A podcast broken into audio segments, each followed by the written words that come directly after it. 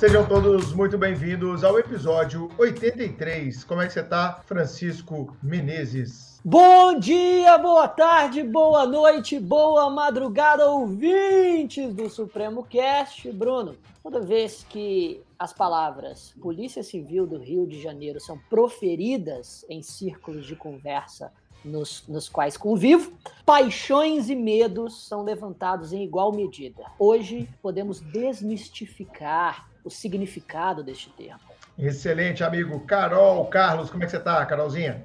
Ei, Bruno, ei, Chiquinho, tô bem, espero que vocês também estejam super bem, os nossos ouvintes também. E ser delegado ou delegada de polícia é um dos grandes sonhos de muitos concurseiros pelo Brasil, né? Estudam incansavelmente em busca de atingir esse objetivo e sonham todos os dias com novos editais. Mas, para além de se envolver com inúmeros livros, cadernos, revisões e aulas, os estudantes têm outras tantas curiosidades envolvendo a vida profissional que pretendem seguir, né? Como é ser delegado efetivamente? Quais são os maiores desafios da profissão? Será que tenho mesmo vocação para a carreira? Será que devo prestar concursos, por exemplo, em outros estados? Como conciliar a vida profissional com a vida pessoal? Como é ser mulher na polícia? Esse também é um outro ponto bem questionado aí. Essas e tantas outras perguntas são bastante frequentes e junto delas, uma outra tem protagonizado, digamos assim, este universo dos concursos públicos. Quando é que sai o próximo edital da Polícia Civil do Rio de Janeiro, hein? O que esperar deste próximo concurso? E para nos responder tudo isso e ainda falar um pouco das expectativas para o próximo certame da PSERG, que já tem examinadores definidos, banca contratada para a carreira de delegado, o Supremo Cast recebe neste episódio de número 83 uma professora nossa que é sensacional e passo a palavra para o Bruno para apresentá-la para todos vocês. Perfeito. Hoje vamos receber, depois de muito tempo, né? A gente estava um tempo sem receber professores da casa, demos aí uh, uma abertura para pessoas de fora do Supremo e é muito legal a gente voltar a receber professores do Supremo aqui no nosso podcast. Então eu convido ela, nossa grande amiga, professora de Constitucional da Casa, delegada de Polícia Civil no Rio, minha ex-aluna, Tayane Moraes. Seja bem-vinda, Thay. Como é que você está, minha amiga? Tudo jóia? Olá, tudo bem? Ótimo com vocês aqui, melhor ainda. Obrigada, é uma honra te ter aqui, viu, Thay? É uma honra te ter aqui no cast e uma honra também te ter no time. Eu acompanhei toda a sua trajetória, tenho muito orgulho é, de tudo que você vem construindo ao longo dos anos e é muito legal para a gente quando a gente vê pessoas que a gente conheceu lá na fase de concurseiro, brilhando como concursada, dando aula. Eu acho isso sensacional quando a gente tem a possibilidade de acompanhar essa trajetória e a sua está cada vez mais brilhante. Eu tenho muito orgulho de você, viu, Thay? Obrigado por ter vindo aqui Obrigada, no cast. Obrigada, Bruno, pelas palavras tão gentis e assim, a gente sempre na vida, né, tem que ter bons professores. Você fez parte desse time, faz parte desse time, porque muito além de professor jurídico, né, de ciência jurídica ou de qualquer matéria jurídica, você ensina muito mais em sala de aula e a gente, quando tem boas inspirações, né, tem obrigação de fazer bonito. Então é, é muito mais uma questão do que eu recebi para eu poder transmitir hoje para quem passa pelo meu caminho. Eu sempre tive boas luzes no meu caminho. Você é um desses nomes. Oh, obrigado, minha querida. E é tão legal, né, a gente receber a Thay, Chico e Carol, porque a Thay, ela compõe esse contingente de mulheres delegadas que estão sempre junto com a gente aqui no Supremo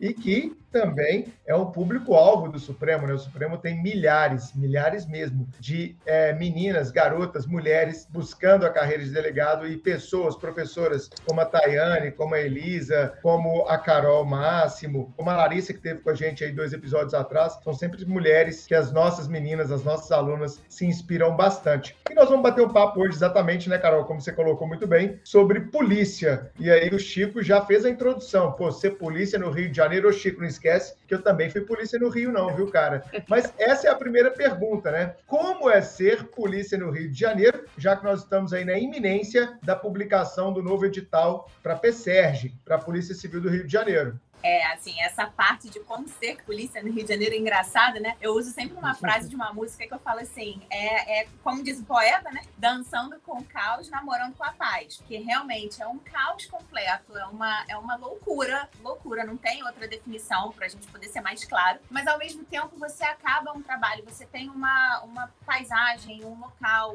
qualquer ambiente da cidade que você goste, que te dá uma paz profunda, uma sensação de eu servia isso aqui, né? Eu servia servir para manter de alguma forma esse sol lindo, tendo a quem agradar, né? A corações a aquecer e tudo mais. Então é, é um caos, mas logo depois que a poeira baixa, você olha você fala: realmente, eu tenho que servir muito a minha cidade, porque ela é muito linda, ela merece muita entrega e é gratificante demais. Você acabar uma operação, você olhar e falar: caramba, a gente tem, tem que fazer isso aqui cada vez mais bonito. Cada um tem seu munus, né? O meu é esse, então que eu faça isso. Não vou dizer é. para quem tá de fora perguntando e querendo entrar que é fácil, que é tranquilo, que é uma coisa normal. Não é normal, mas é maravilhoso. É maravilhoso. É. Então, assim, a gente também tem aquela, aquele tédio dentro da normalidade. Então, não ser normal não é uma coisa negativa por si só, né? Eu acho maravilhoso o fato de não ser normal. Perfeito. Eu sempre falei assim, Chico, é, ser delegado no Rio de Janeiro, é, primeiro tem muito de senso comum.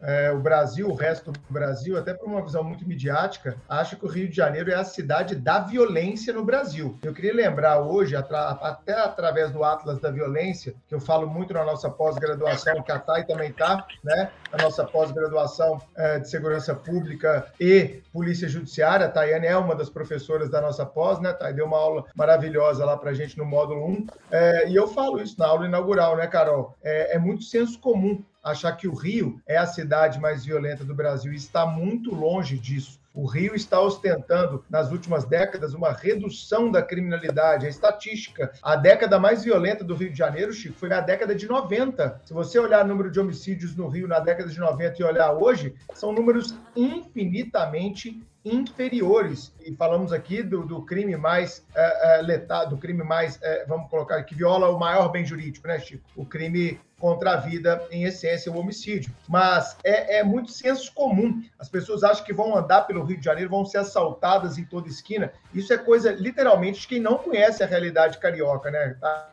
Exatamente. Existe, é, a gente acaba criando algumas míticas né, no ideário coletivo e você estabelece uns estándares assim que são, são injustificáveis. Né? Claro que a gente tem uma violência urbana elevada, a gente tem os nossos problemas que já, já são crônicos, a gente tem alguns problemas agudos, e aí, é, como qualquer grande centro urbano, como qualquer grande cidade, onde concentra vários perfis, vários interesses, né? Mas não por isso a gente pode estigmatizar. E é, é isso que a natureza humana tende a fazer, sempre estigmas, né? Até a gente hoje vai bater bastante em algumas, algumas questões relacionadas aos estigmas e já começa pelo próprio perfil da cidade, né? Não existe um centro urbano que você consiga circular vestido de ouro com iPhone 45 de madrugada e que esteja tudo bem, né? Então, assim, existe muito mais um comportamento social também que favorece a determinados ambientes. Existem pessoas onde desejam certas coisas e outras que colaboram para essas coisas. Existe também uma conjuntura, reunião de fatores. A par dessa questão, que é bem o ideário coletivo, quando a gente entra na parte técnica da coisa, de fato, a gente tem uma violência urbana que precisa e vem sendo tratada, e uma letalidade violenta que também vem sendo drasticamente reduzida a duras penas, né, à custa de muito trabalho policial, muito trabalho de inteligência também e muita união de esforços. Todas as agências incumbidas dessa persecução, isso existe, mas é, é, uma, é uma coisa que vem sendo combatida, é da vontade das equipes que atuam, cada um no seu segmento. No estado do Rio de Janeiro, que a gente tire essa pecha, esse estigma do nosso estado. Realmente Existe, existe um estigma muito grande com, com o Rio e é bom sempre a gente desmistificar algumas coisas, né? Primeiro, é, desmistificar o, a afirmação de que o Rio seria muito mais violento do que outras capitais do Brasil, quando na verdade isso não é verdade objetivamente. É claro que a diminuição da violência e o número de homicídios a cada 100 mil habitantes é um bom termômetro para verificar isso, pode, pode ser advinda ao, a um sem número de fatores, né? até mesmo a estabilização das organizações criminosas em, em um dado local, o que, de certa maneira, torna o Rio extremamente complexo de se trabalhar com segurança pública e, é claro, com a, com a política criminal, mesmo porque a, a, estudos criminológicos no Brasil, nós sabemos, eles muitas vezes são muito incipientes ou superficiais, ou quando, quando não inexistentes.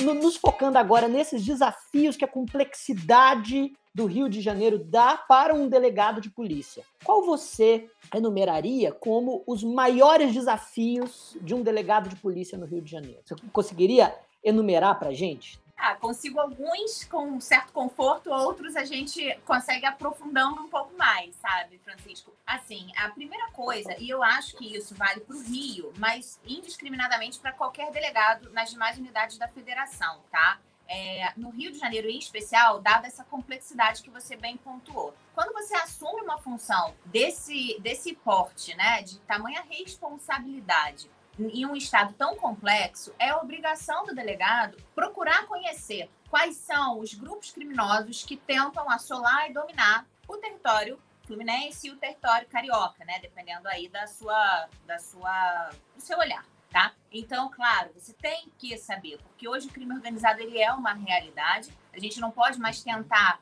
trabalhar com a ideia de ah, é, alijados sociais e tudo mais. A gente já está falando de criminosos ricos que investem em destruir vidas, investem em arregimentar em cima de uma deficiência social que a gente tem no Brasil inteiro. Então, você conhecer é, e desmistificar essa questão, eu acho que é o primeiro passo para o delegado aprender a trabalhar o crime no Rio de Janeiro de uma forma certa. Identificar as organizações criminosas, e aí eu não me refiro única e exclusivamente a facções de tráfico de drogas, tá? Nós temos hoje grupos milicianos também que cresceram muito na última década, nas últimas décadas, também representam um ponto obscuro, um ponto, um ponto crítico do combate ao crime organizado de forma ampla. Então, conhecer esses principais centros nervosos do crime no Rio de Janeiro é obrigação.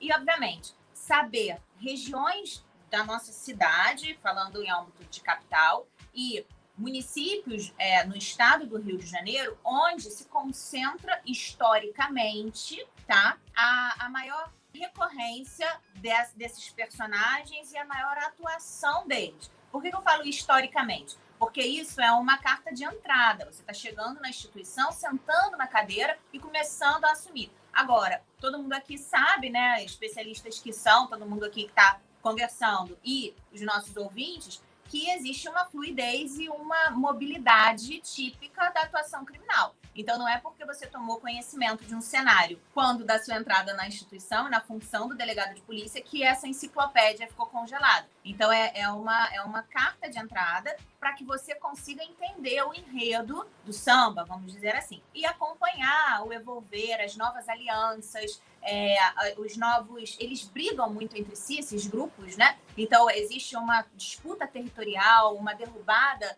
de comandos propriamente dito. Então, sempre se manter informado, essa troca de informação, a comunicação, como sempre, salva as relações humanas na polícia, isso não é diferente. Então, o delegado, principalmente no Rio de Janeiro, que conta com diversas lideranças em várias frentes criminosas, é muito importante você se manter informado para acompanhar essa dinâmica e todos esses conflitos que ficam por trás disso. Porque quando você está dentro da investigação, dentro de uma instituição policial, você tem a possibilidade de obter informações reais. E quando você acaba acompanhando pela mídia, necessariamente há uma distorção por várias razões, algumas negativas, outras, neg outras positivas, né? Outras até de cuidado com o social, até aqueles impactos de determinadas notícias no, no seio social. Então, nem toda essa distorção eu falo aqui com, com um caráter de crítica, não. Eventualmente, até para preservar a rigidez, a sanidade mesmo do, do emocional coletivo.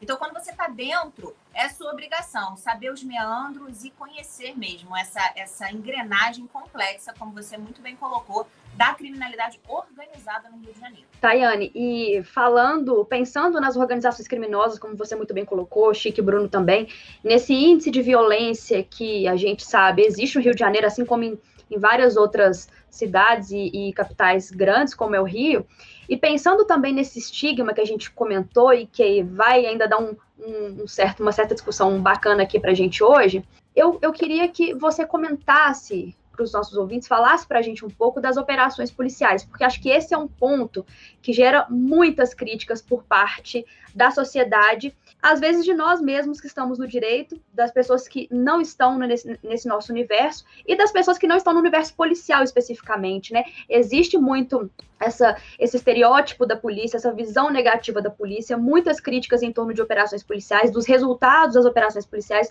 A gente, é claro, precisa colocar na balança né, tudo o que acontece é, dentro da polícia e dentro das favelas também. A gente sabe que a criminalidade não é fácil de, de se combater, não é algo fácil de lidar. Então, eu queria que você falasse um pouco para a gente como funcionam essas operações. Eu acho que esse, essa questão ainda falta ser ajustada um pouco na, na nossa cultura, sabe? A gente sempre critica muito, sem às vezes apresentar um fundamento muito, é, é, muito robusto e sem viver a realidade da polícia, porque a gente sabe que a polícia tem os seus desafios, como você muito bem comentou, o Chico Net fez essa pergunta. A polícia é humana, o policial é ser humano, o delegado de polícia é ser humano, o agente de polícia é ser humano. A gente está lidando com pessoas, né, e não com robôs que entram num determinado lugar e, e fazem uma operação policial. Tudo tem uma, uma estratégia, tudo tem uma estatística, tudo tem um, um, um pormenor, né? São, são vários detalhes que são considerados para uma operação. Eu queria que você detalhasse um pouco para a gente,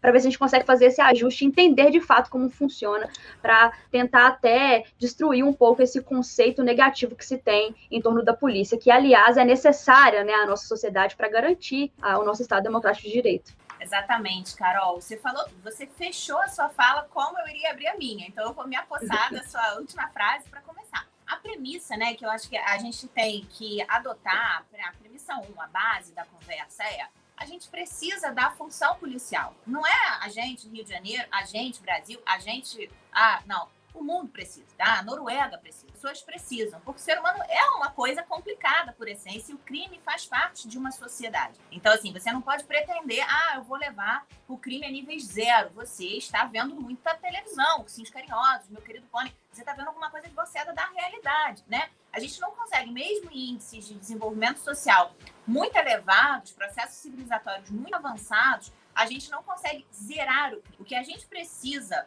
e no Brasil e aí, falando do Rio, como é a nossa proposta hoje, é tender a zero, né? E aí é uma missão hercúlea, a questão da, da letalidade violenta, dos crimes violentos nesse primeiro momento, porque esse é o maior impacto realmente. Crimes outros não violentos já partem de uma questão muito mais educacional, de uma formação de caráter de uma sociedade, cultural de uma sociedade. E aí polícia realmente não consegue resolver essas coisas, né? Nós não damos aulas para as crianças em escolas, né? O Tira do Jardim de Infância é o título de um filme só. Mas a gente não entra para educar a base, né? Quem faz a sociedade são outros segmentos que também são negligenciados. Então, essa é a premissa maior e você foi na mosca. A segunda questão, em relação especificamente às operações, como você perguntou, é uma coisa que eu, eu é dessa distorção midiática que eu falo, né, que tem uma parte negativa e uma positiva, a mais negativa é essa premissa que já se adota, no sentido de que a polícia incursionou e a polícia fez algo errado.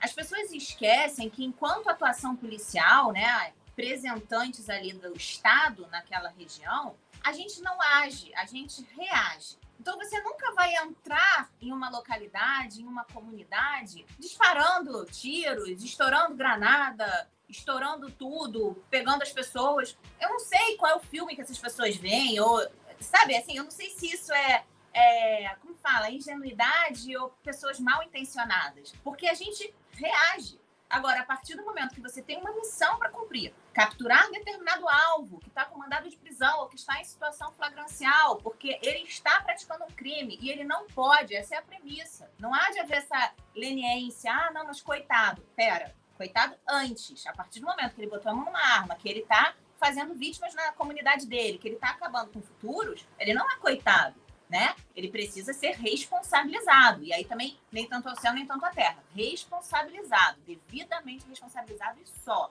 ok? Então, o que que acontece? Você incursiona, você faz a operação policial e você é recebido de uma forma bem diferente do que é veiculado. E vocês já sabem a forma que eu estou me referindo. Obviamente, o Estado, nesse momento, não pode ceder.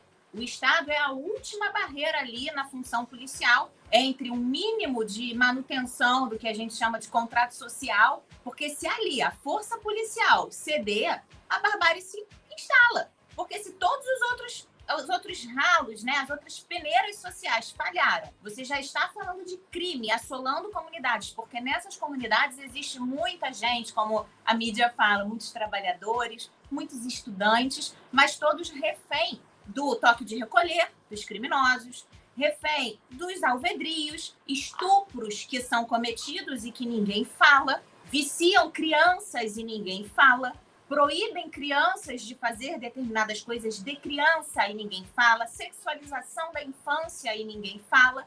Então parece, né, para quem não vive essa realidade, para quem não entra lá e olha, que a gente é o bicho-papão, entrou atirando igual maluco, né, aquela, aquela ponto 50 de filme, ah, loucamente disparando ali, e que ali é um templo budista de paz que reina todos os dias e as pessoas vivem felizes se banhando na cachoeira e tudo mais, né? Então, a premissa é: a gente não age, a gente reage. E a nossa reação, ela é legítima.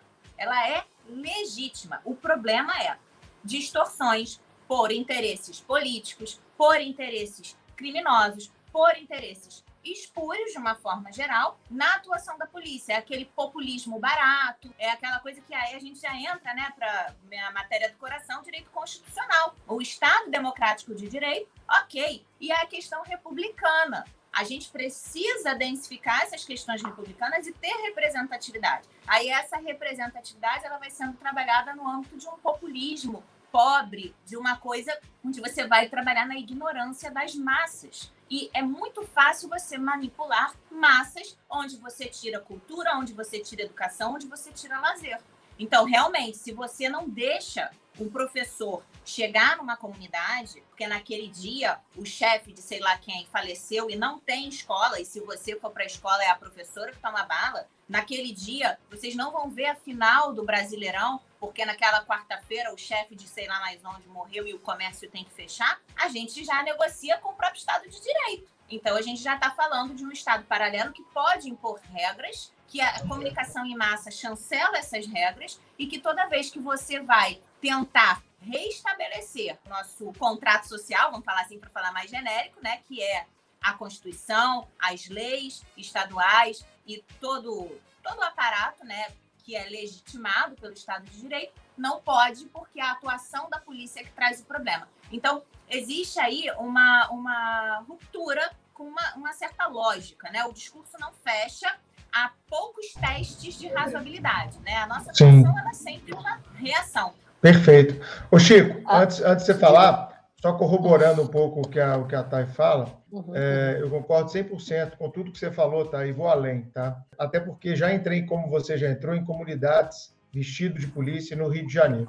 Tá? Então, eu sei que a realidade é muito distinta e isso é 0,01% das pessoas do Brasil que, que vivenciaram uma experiência como essa. Então, é lógico que o senso comum, ele é sentado aqui do lado de cá, ele vai comprar aquilo que eu chamo de discurso fácil. Então, esse é o primeiro tempo. Esse é o primeiro, esse é o primeiro ponto na minha visão. O discurso fácil, ele é sempre mais acolhedor, mais sedutor, mais fácil de ser repetido, porque você compra um discurso aqui e simplesmente vende ele ali, né? A gente está vendo muito isso acontecer no momento atual. As pessoas não sabem nem o que estão falando, mas elas compraram uma narrativa bem organizada, uma narrativa muitas vezes lógica, uma narrativa muitas vezes sedutora, mas não necessariamente uma narrativa verdadeira. Está aí a pandemia de fake news corroborando isso que eu acabei de falar, que é o discurso fácil. Ah, então entrou, matou todo mundo, entrou, quem disse que foi recebida a bala, não há um, um dedo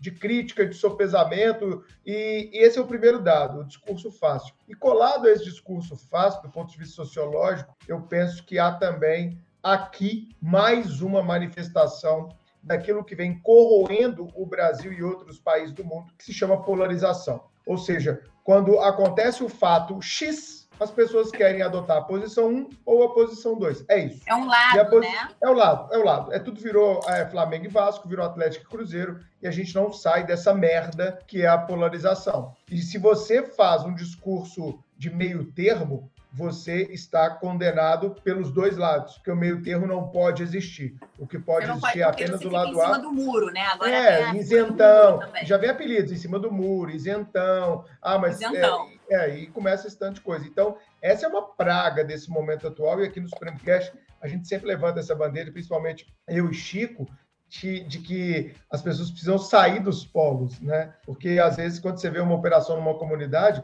o que você mais vê ou é uma defesa cega da operação policial ou uma defesa cega dos moradores e criminosos, etc., da comunidade. E aí vem pautas por detrás. Ah, quem é de direita defende polícia, quem é de esquerda é, defende a comunidade, como se isso fosse uma verdade absoluta. E isso é a coisa mais retardada, retrógrada, anacrônica, o Chico adora essa expressão, que a gente pode ter. Então, a gente não tem mais uma discussão uh, que seja mediada pelo bom senso. Tipo, peraí, vocês acham que os policiais entraram e tinha lá crianças brincando e falaram, ah, agora nós vamos matar essas crianças?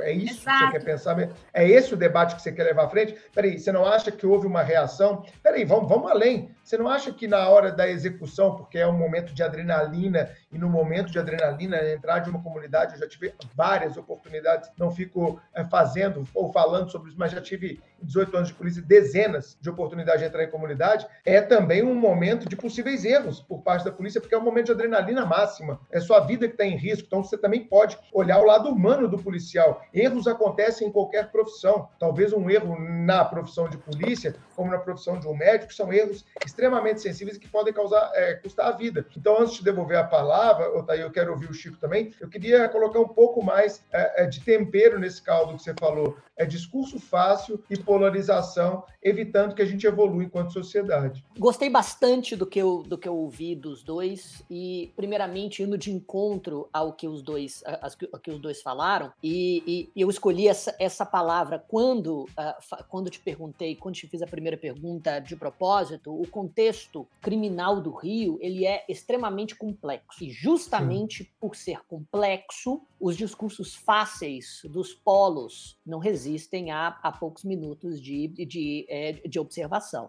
Primeiro, o discurso fácil de que a polícia é truculenta apenas porque quer, ou que o, o, o policial ele poderia, em, em uma operação no qual é, encontra resistência, na qual, na qual encontra um, uma, uma pequena população virtualmente feita refém por uma organização criminosa armada, que os policiais podem agir de qualquer outra forma em um, em um contexto de, de combate iminente, que não com a força legítima do qual o Estado exerce o monopólio. Ao mesmo tempo, também é um discurso fácil achar que a atuação policial é, traz puxando a coleira da é, puxando a coleira da justiça com o braço forte da lei pode efetivamente reduzir a criminalidade em um contexto de muita, de muita complexidade. E nisso Exatamente. eu vou ao encontro com, é, é, é, com parte daquilo que, que, a, que a falou que eu gostei bastante. O enfrentamento da questão criminal nunca pode ser absolutamente isolado em um contexto contexto no qual se pensa que o crime é a, a opção pelo mal feito por pessoas mal intencionadas, porque esse, esse é o discurso fácil do polo, de quem vê a sociedade de forma absolutamente unilateral e que não enxerga que os, que os conflitos sociais são multifacetados. E muitas vezes uh, essa, essa, esse caráter multifatorial também demonstra uma múltipla causa de muitos conflitos que desembocam no crime. Ao mesmo tempo, concordando de novo com, a, com algo que, que a Tayane disse, que a, a Carol já, já, tinha, já tinha trazido, o povo do Rio precisa da polícia. E mais, o, a sociedade contemporânea precisa da polícia, porque sem ela, sem uma organização que exerce a persecução penal, ainda que de forma razoavelmente bélica, porém contida, racional, auditável e constitucionalmente embasada, nós teríamos um cenário de violência, muitas vezes privada e ilimitada. E é justamente por isso que a, que a persecução penal precisa ser conduzida, na minha visão, por um delegado de polícia, bacharel em direito e que, e que conhece todas essa, essas nuances do, do, ordenamento jurídico e também da forma criminológica de se, de se tratar de, é, determinado tema. E, bom, a, a, assim como eu não acredito que a, a, a função armada da polícia, pura e simplesmente, pode diminuir o crime, porque isso quem mostra é a ciência, né? Sim, sim. A criminologia é uma, é uma ciência empírica. Também, tá. também, é, também não acredito que muitas vezes a ausência de uma posição enérgica da, é, da, da, polícia em determinados, em determinados é, contextos é, um, um, é, é sempre a melhor, a melhor solução, uma vez que, de novo, os problemas são complexos. É muito fácil quem olha de fora poder observar uma operação que, que deu errado, que resultou na morte, muitas vezes, de pessoas inocentes, e afirmar: tá vendo? É uma catástrofe que todo mundo poderia ver, quando as coisas não são tão simples assim. A pergunta que eu gostaria de fazer com você, considerando todo esse cenário, é: erros podem acontecer e abusos podem acontecer. Não só abusos no cenário da força, como também abusos no cenário é, da corrupção, que é também um lugar comum com, no, a partir do qual normalmente se olha o, o contexto da, da, é, é, da polícia, especialmente no Rio. Minha pergunta é: você acha que há ainda obstáculos a se vencer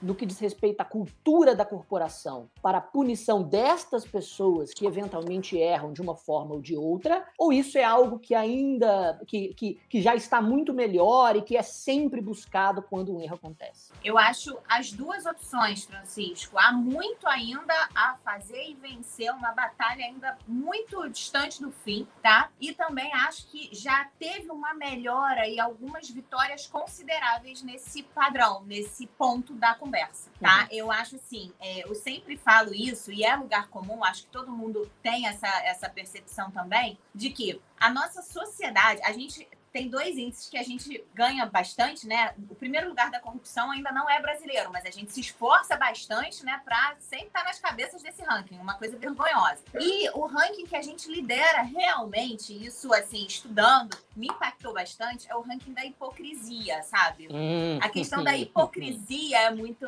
enraizada no Brasil e anda em paralelo com a questão da corrupção brasileira, né? Então, assim, aí você, você fala assim, ah, mas e a Lava Jato? O que, que você acha? Para mim, a ideia força da Lava Jato enquanto delegada de polícia, foi deixar muito claro para o grande público que corrupção é da essência, da estrutura das instituições brasileiras. Não é um privilégio policial. Corrupção está presente na sociedade brasileira nos mais altos escalões da República, em todas as instituições que passaram dentro dessa peneira, a mídia conseguiu veicular isso. Porque antes, né, quando eu era pequena, quando eu era estudante de direito, quando eu, eu fui né, crescendo nas etapas da minha vida, parecia, o ideário coletivo alimentava uma coisa de que corrupção era uma coisa policial. Que o seu uhum. José da padaria, o padeiro fofinho que tem bigode branco do meu bairro, ele é uma pessoa escorreita mas que ninguém vê quando a Anvisa bate lá o tanto de coisa que ele tenta fazer com a Anvisa. Quando o Procon bate lá o tanto de coisa que ele tenta para salvar aquele queijo que já está fedorento, mas que ele não quer jogar fora por causa do dele, né? Então assim, a corrupção, ela é uma coisa que está muito presente na nossa sociedade e pior do que isso, a hipocrisia, ela tá assim, níveis que beiram a loucura. A gente tem que parar, a gente falar, peraí, é, é, nosso discurso perdeu a razoabilidade. A gente tá falando maluquice aqui. Deixa Pandemia eu beber mais. mostrou isso, né, Thay? Oi? A pandemia, a pandemia, mostrou isso demais, né? Exatamente. Eu sou artista aqui, eu, eu, prego aqui máscara, prego não sei o quê, sou visto na rave no final de semana. Exatamente, né? E aí vai, faz piquete online, fala de trajetória e de um monte de coisa, e daqui a pouco tá aí aglomerando loucamente no mesmo dia, às vezes, né? Uma coisa maluca. Então, assim, você vê isso na vida pública dos nossos representantes, né? O pessoal, é, ah, não, é a fidelidade, Deus não sei o quê, e as amantes aí, né? Aí você vê é, o cara falando em Deus e matando, como historicamente sempre se matou, em nome de Deus, né? Deus é um conceito muito relativo para certos segmentos da nossa sociedade, né? Você consegue manipular esse conceito de uma forma muito nefasta. Só, só o rápido da parte, só o rápido da parte. Ninguém nunca cometeu uma chacina em nome do demônio. Nunca. Jamais. nunca ouvi falar. O diabo é um cara super legal. Do bem, né? Nunca matou Pacífico. em nome dele. Nunca estuprou em nome dele. Nunca cometeu um genocídio em nome dele. Agora, se alguém diz que vai fazer o que faz em nome de Deus, vem chumbo grosso. Tenha certeza. É, é Deus, Deus, é, Deus é o Coringa, né, velho? Deus é o é Coringa. Tá aqui, é Deus!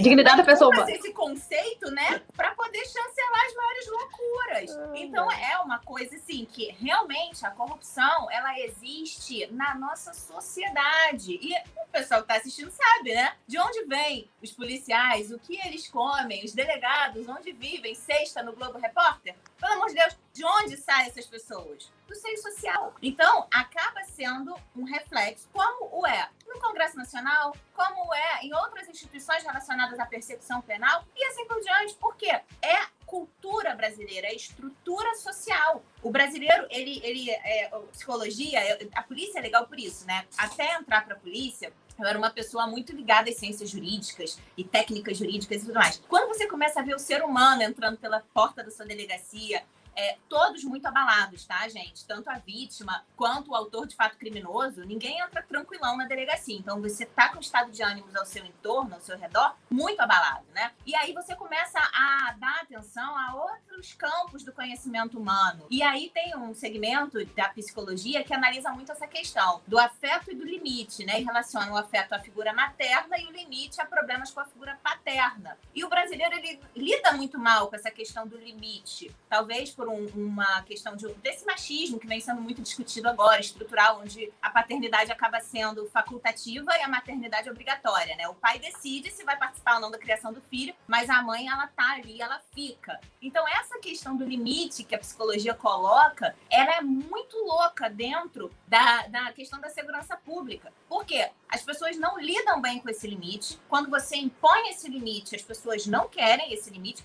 pelos meios lícitos e ilícitos. E aí, quando você não cede, ainda vai descambar para essa questão da pauta da corrupção. Só que a corrupção, né, ela acaba tendo dois lados. Você tem o corrupto, mas o Brasil é aquela sociedade curiosa onde você não, não detecta o corruptor, né? Então, assim, como você tem uma corrupção sem ter alguém que o corrompa, ou que provoque, ou estimule, ou banque essa corrupção, né? Esses seres o Globo Repórter também poderia fazer uma outra pauta, porque é a única sociedade louca onde você tem muitos corruptos e nenhum corruptor, né? É, o brasileiro cordial, né? Como já dizia o poeta.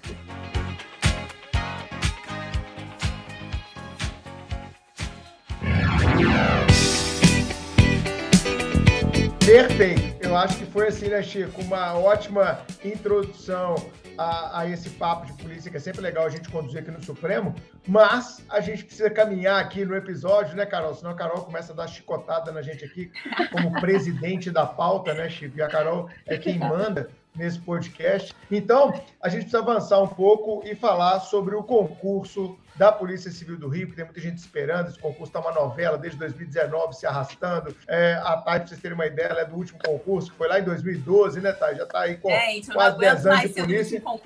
É. tá doida para ser Antigona na polícia, né? É novinha, tem 10 anos de polícia, ainda é novinha. Tá doida para ser Antigona, é para mandar Pô, pros outros. Já não... tá, ó, gasto, tá vendo? É, para não, pegar, não pegar mais plantão no Natal, não pegar plantão no Ano Novo, deixar isso aí pra galera novinha, né? Que tá chegando bem, agora, cheia de gás. Tá quentinha, gente. É, isso aí.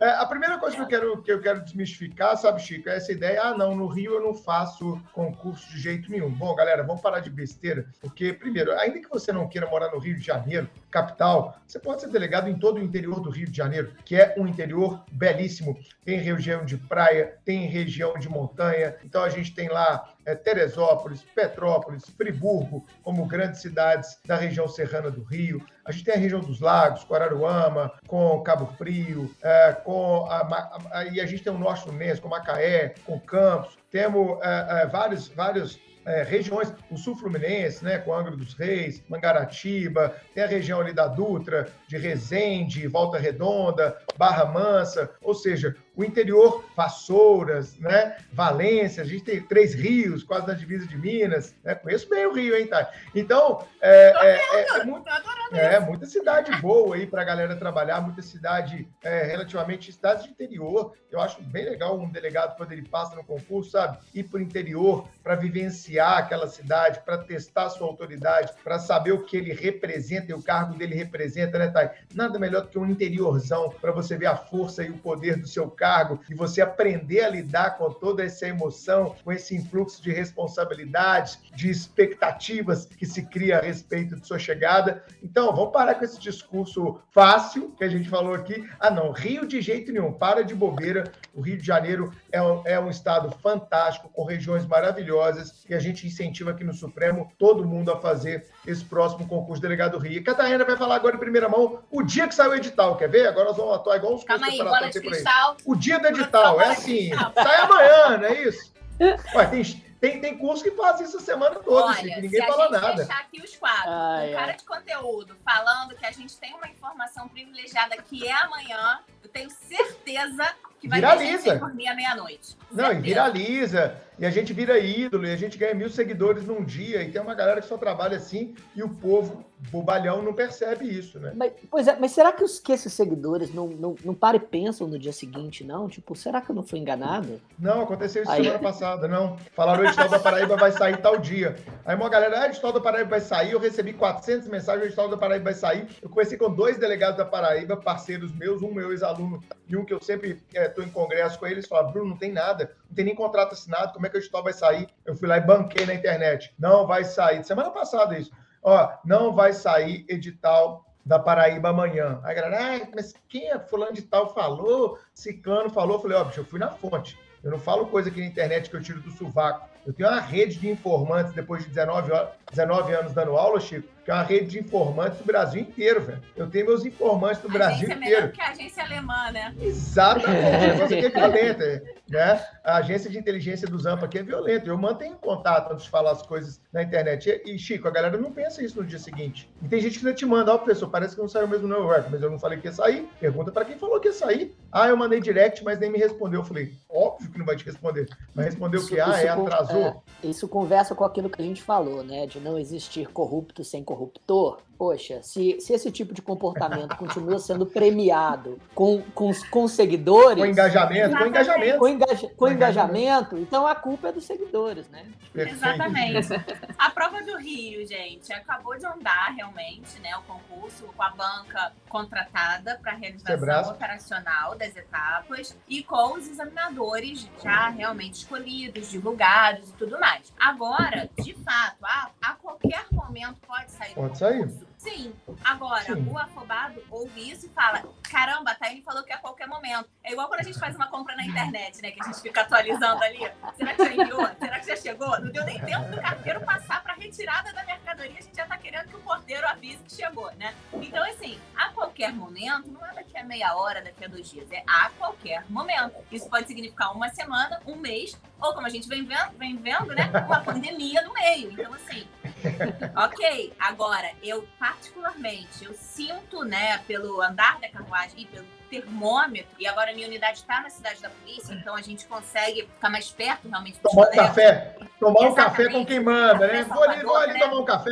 Café Salvador, né? Aí você consegue perceber que, de fato, as coisas estão se encaminhando para a liberação desse edital. Agora, Uhum. com o compromisso e a seriedade que todo time aqui sempre trabalhou, a gente não pode chegar e falar, ah, olha, tô sentindo aqui que é a semana que vem. Não, isso é brincar com vocês num ambiente onde já tá todo mundo ultra ansioso, não só Boa. pela história do concurso do Rio de Janeiro, que já vem se arrastando há um tempo, mas pelo contexto de pandemia que já acelerou alguns processos de ansiedade no concursando, que já não é um ser com muita luz, né? Porque eu já estive nessa cadeira aí e sei que é um negócio bem penoso. Então, gente, estudar. Se o concurso sair, o edital, semana que vem ou mês que vem, você vai continuar estudando, porque a prova da data que saiu o edital, ela ainda demora um tempo, um mês, 45 dias, dois meses. De qualquer forma, saiu agora, durante a nossa manifestação aqui. De qualquer forma, você vai ter que sentar e estudar hoje, no dia seguinte e todos os dias que você puder. Então, numa boa, é só aquela vontade de ficar ansioso ou de justificar alguma coisa que você sabe que você está fazendo errado, né? Procurar aquelas desculpas. Eu não estava estudando porque estava longe, mas agora eu vou estudar. Mentira, porque a dieta de segunda você também não começou, então não vem esperar edital para estudar, né? É, pô, tá, é muita desculpinha, né? Boa. É. Ô, e vale a pena a gente falar, a gente já falou isso em live, né? Eu fiz uma live com você e com a Fernanda, que também a gente precisa trazer aqui uh, no Supremo Cast. É, e você já falou isso algumas vezes, mas acho que é sempre bom repetir, porque a audiência ela é rotatória, ela é cíclica, e muitas pessoas estão lhe conhecendo, por incrível que pareça, pela primeira vez. Então, a audiência do Supremo Cast, ela, é, ela, ela tem uma penetração muito grande dentro de universidades, por exemplo.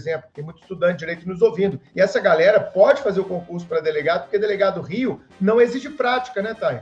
Exatamente, exatamente. Não exige, não tem previsão de passar a exigir. Então, além de você dever fazer este concurso, embora você possa falar, não estou preparado e tudo mais, tá? Você vai já plantar uma semente de uma estratégia para se preparar para o subsequente, tá? Boa. Então, é, o que que acontece? A gente, eu tenho um caso de um colega meu de faculdade, hoje colega meu delegado aqui na instituição, que ele passou ainda na faculdade, no décimo período né? Estudando, a gente sempre quis concurso e ele passou ainda na faculdade para delegado do Estado do Rio de Janeiro. Não existe prática e não é impossível. Não é impossível. Eu conheço, tenho um caso real de amigo de faculdade que hoje é meu colega é. na instituição da Polícia do Estado do Rio de Janeiro. Então, assim. O Murilo aqui vale em Minas também, né? Que dá aula com a gente, o Mumu, o Murilo também passou no décimo período. Acontece, principalmente para quem fez uma faculdade bem feita, né? Para quem tem uma base isso. boa, quem tem uma base jurídica Exatamente. boa. Exatamente. E, e, nesse sentido, tá, vale a pena a gente lembrar é, de como é que são as etapas e as matérias, porque o Rio ele é muito parecido com o concurso de Minas. São os dois concursos de delegado mais parecidos, assim, é Rio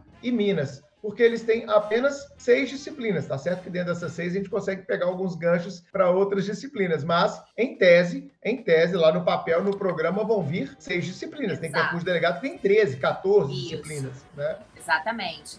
Então, no lembra pra gente quais são, quais são essas disciplinas e quais são as etapas para a galera conhecer um pouco mais do concurso. Maravilha. No Rio a gente tem, como o Bruno falou, essas três etapas, objetivo, discursivo e oral, onde todas as matérias fazem parte de todas as etapas. Não é que nem alguns estados onde você tem objetiva com matérias e discursiva com outras, ou não tem oral, ou oral é com uma ou duas matérias. Não. No Rio de Janeiro, as seis matérias, você vai ter que prestar o exame na objetiva, na discursiva e na oral, das seis. E o que que acontece? Em todo o certame, você vai ter que tirar 50% dos pontos possíveis por etapa em cada uma das matérias, né? A galera que faz outras carreiras jurídicas verifica que existe uma coisa chamada banca, que é a reunião de matérias. Então você tem civil, processo civil e empresarial, penal, processo penal e eleitoral onde você tem o direito de ser é, furingo em eleitoral e compensar em penal, né? Aí você faz ali uma fórmula de Bhaskara e consegue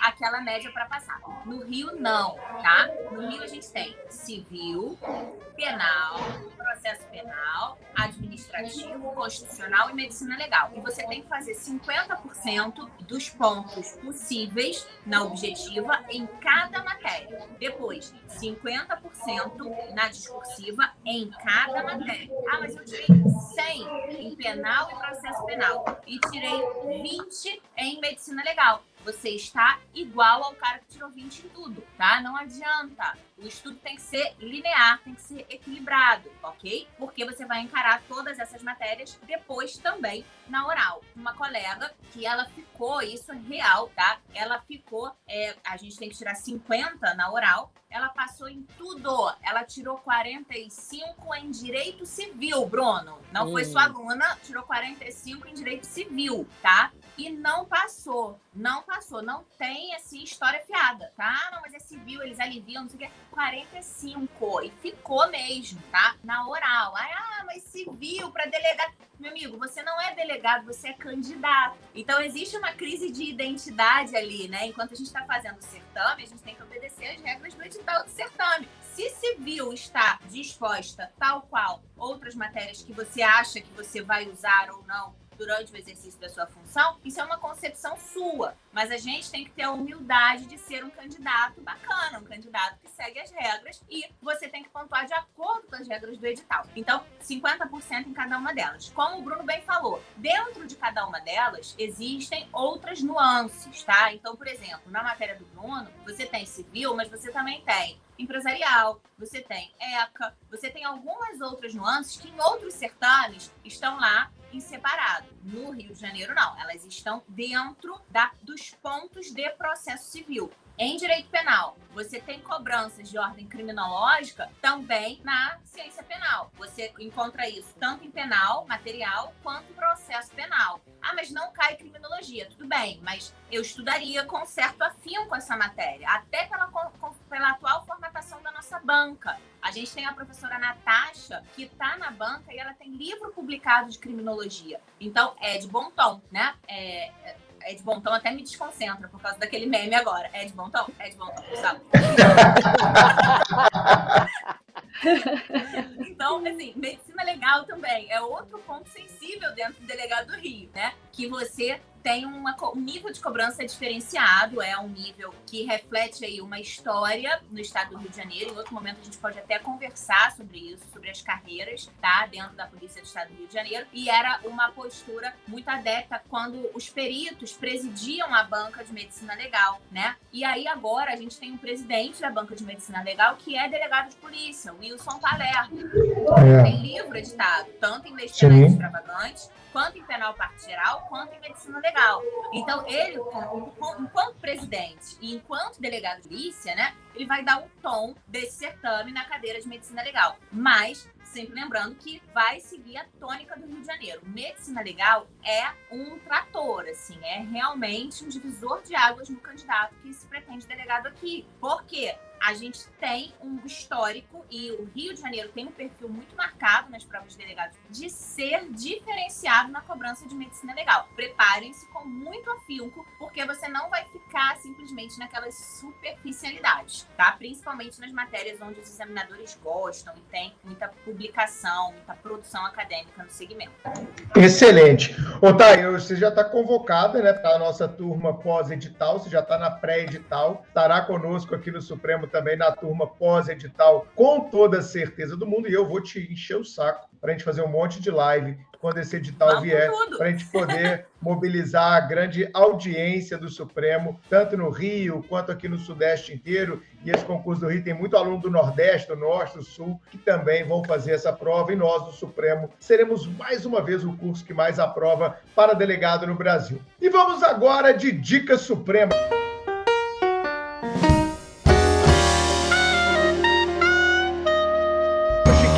Que você trouxe hoje pra gente na Dica Suprema? Vamos lá! Olha, tô muito feliz com um presente que eu ganhei. Vou fazer um recebidos aqui no Supremocast. Tô muito feliz com, com o presente que eu bloguei. Novo, novo livro de Eugênio Raul Zaffaroni. Bem-vindos ao Lawfare, Manual de Passos Básicos para Demolir o Direito Penal. Nosso, o tradutor é o, o delegado Rodrigo Barcelos, é, delegado de polícia é, aqui em, em, Minas Gerais, e foi, foi o nosso aluno lá no, lá no Supremo, me presenteou com, com esse livro. É bom ver a, a, alunos e amigos assim voando baixo já, o cara traduzindo Zaffaroni, e é um livro que trata sobre a deslegitimidade atual do direito penal, do processo penal e da criminologia. Estou ainda no início da leitura, mas já recomendo, não só por ser o, o último livro de um dos maiores criminalistas de todos os tempos, como também porque estou gostando e muito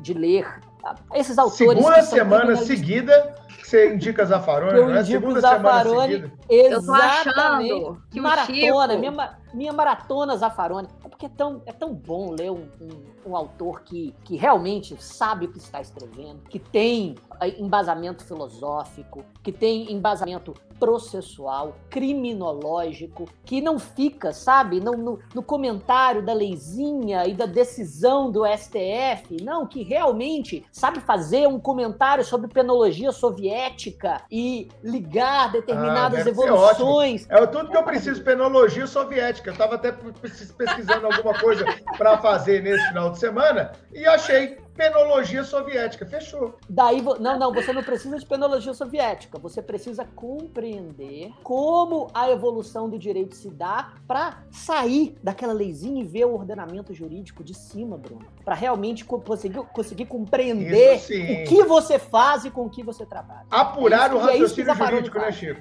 Apurar Oi? o raciocínio jurídico, né? Apurar o raciocínio jurídico. A partir da base, da base conceitual que sai desse, desse lugar comum que, infelizmente, o concurso público a maioria às tá vezes lá. nos coloca. É verdade. Ô, Carol, qual série do Globoplay você vai indicar hoje?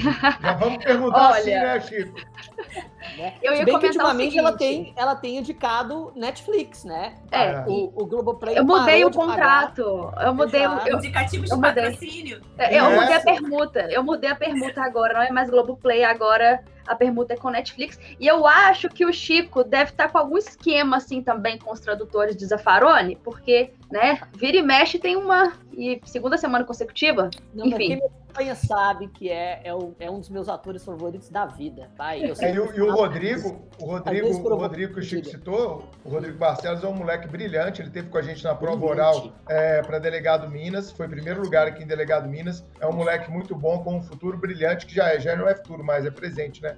Fala aí, Carol. Exatamente. Então, para surpreender vocês, eu vou indicar hoje um filme da Netflix chamado Crack, Cocaína, Corrupção e Conspiração. É, uma, é um filme que mostra uma retrospectiva histórica da chegada da popularização e dos efeitos, dos desdobramentos dos usos, do uso das drogas pela população norte-americana, especialmente do uso da cocaína pela população negra. Então a produção apresenta detalhes muito robustos, é um, é um filme muito embasado e fala muito sobre racismo também. Então é, é um filme muito bacana aí para quem tem interesse nessa temática, uma temática que né, tem essa interseção de racismo, uso de drogas, é um tema que a gente precisa discutir, muita gente sabe disso, e mostrando ali a população norte-americana, então é um filme muito bacana mesmo. Netflix. Show. Crack, cocaína, corrupção e conspiração. A minha indicação também é uma série que eu vi esse final de semana aqui, que é, tá na moda, né? Docu-série, que é um documentário e tem uma passagem ali misturada com, com uma, uma, uma, ficção, um romance. E eu assisti, Chico, Mars, né? De Marte, da, que é feito pela NetGeo, pela National Geographic. E é muito interessante porque ele se baseia no livro, né, se os homens vão ou não povoar Marte. E eu achei interessante ver o primeiro capítulo e o negócio me prendeu de um jeito que tem muita discussão filosófica, né? Será que um dia os homens vão conseguir pisar em Marte?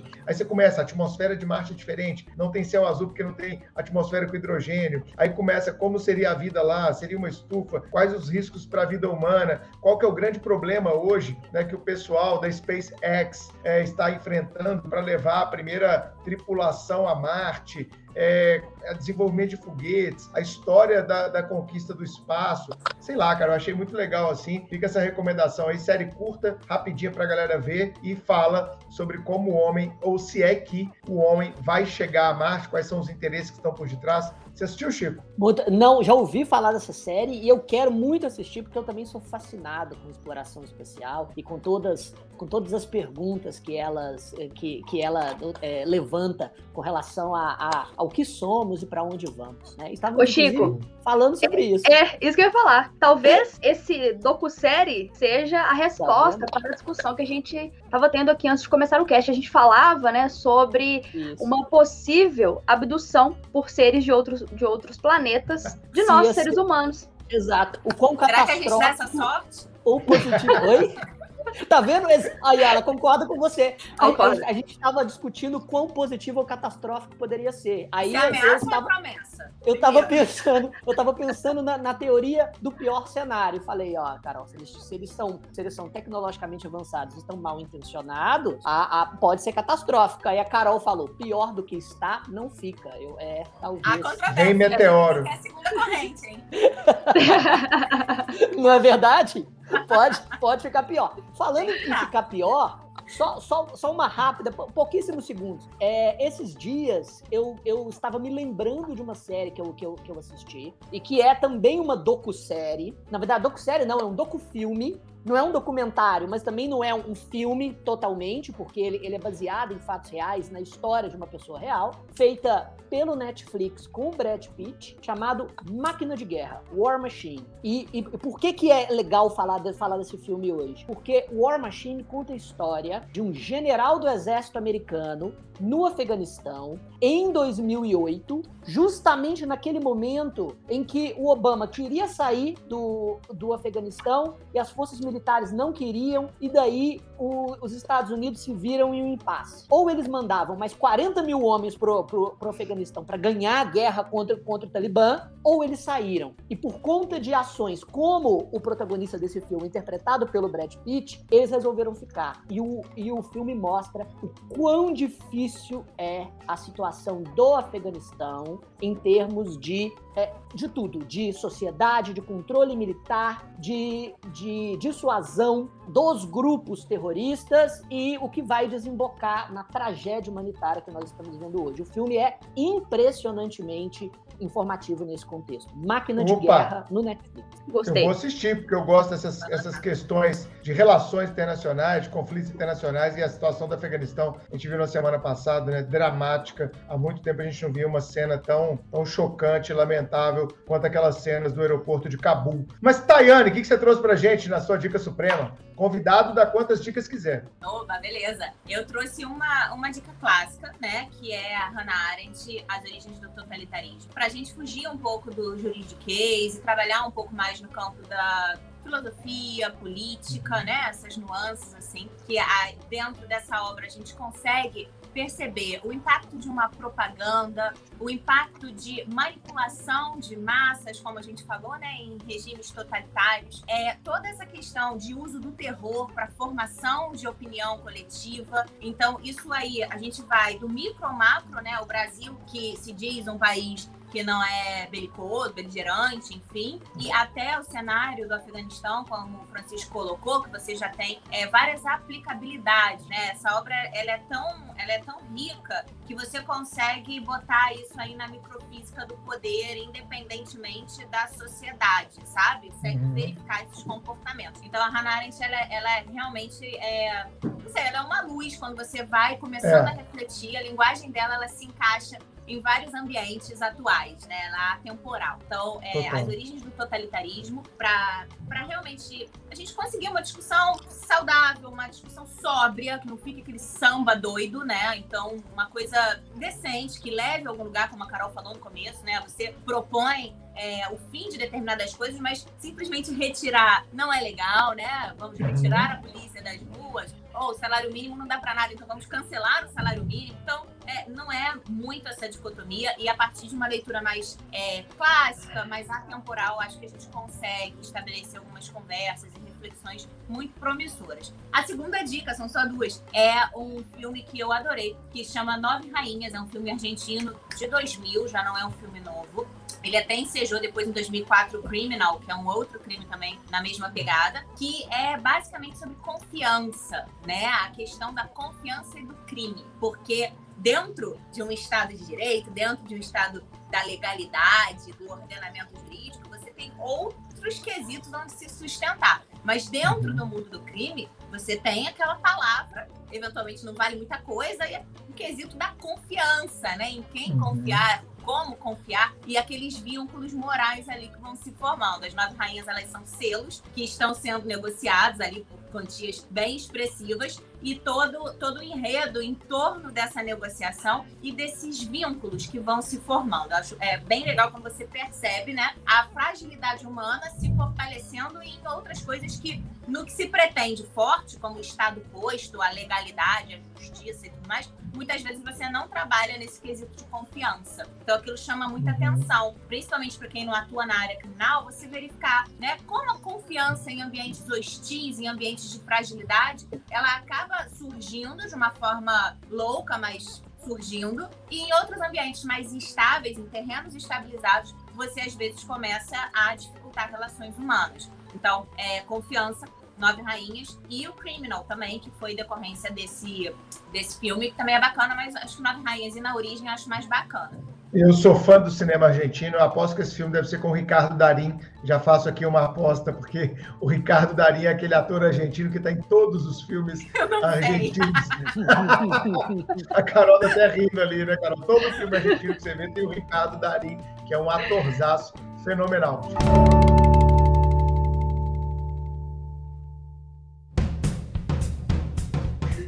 Foi o 83 episódio do Supremo Cast. Tayane, espero que você tenha gostado de participar com a gente. Seu recado final para a nossa audiência. Ai, gente, um recado final que eu vou, assim, adorei a conversa, muito obrigada. Vocês são maravilhosos, como sempre, e assim, amei mesmo, do fundo do meu coração. E um recado final que eu queria dar pra galera que tá estudando para concurso é: não sei. Vamos falar não sei. Vamos normalizar a verbalização do não sei. Você tá estudando, a gente tá em eterno processo de aprendizado. Então, assim, tem muito pseudo-jurista chato por aí, sabe? Aí discute o voto alemão, não sabe nem quais são os elementos do Estado, entendeu? Assim, é chato, né? É assim, vamos normalizar, não, não sei. Mas isso não é pejorativo, isso não é negativo, isso só demonstra que você pode crescer, que você não estacionou onde você está. Então, para com essa discussão de vaidade com seu colega concursando, que está ali na batalha igual a você. Se ele quer mostrar conhecimento para você, deixa ele ser feliz. Você tem que mostrar conhecimento para sua banca examinadora. Qual é a sua posição sobre o aborto? Não sei. A minha banca quer saber o que o STF está falando, o que vem sendo discutido nas audiências públicas. E sobre a letalidade policial? A minha? Não formei opinião. Qual é a sua opinião sobre transfusão de sangue e testemunha de Jeová?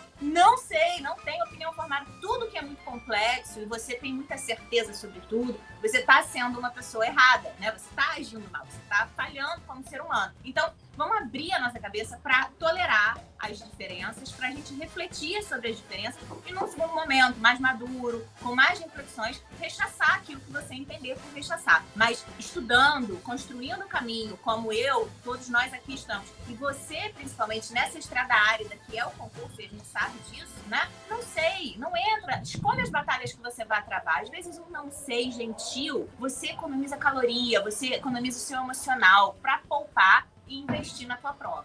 Boa. Sensacional. Adiro 100%. Gente, se você gostou desse episódio, compartilhe com seus amigos compartilhe é, nos grupos de WhatsApp, encaminhe esse episódio através do link do YouTube, do Spotify, do Deezer, do Apple Podcast, do SoundCloud, a gente está em todas as plataformas. Compartilhe com quem você gosta, com quem você é, deseja que essa pessoa cresça junto com você. É sempre legal a gente ter amigos né, que nos fazem crescer, que nos indicam coisas bacanas. Então indique o Supremo Cast para um amigo, a gente pede esse favor para você, nosso ouvinte, e a gente volta na semana que vem com o 84 episódio episódio do Supremo Cast. Muito obrigado, Tayane, Carol, Chico. Valeu, Eu que galera. agradeço. Adorei. Valeu. Obrigada.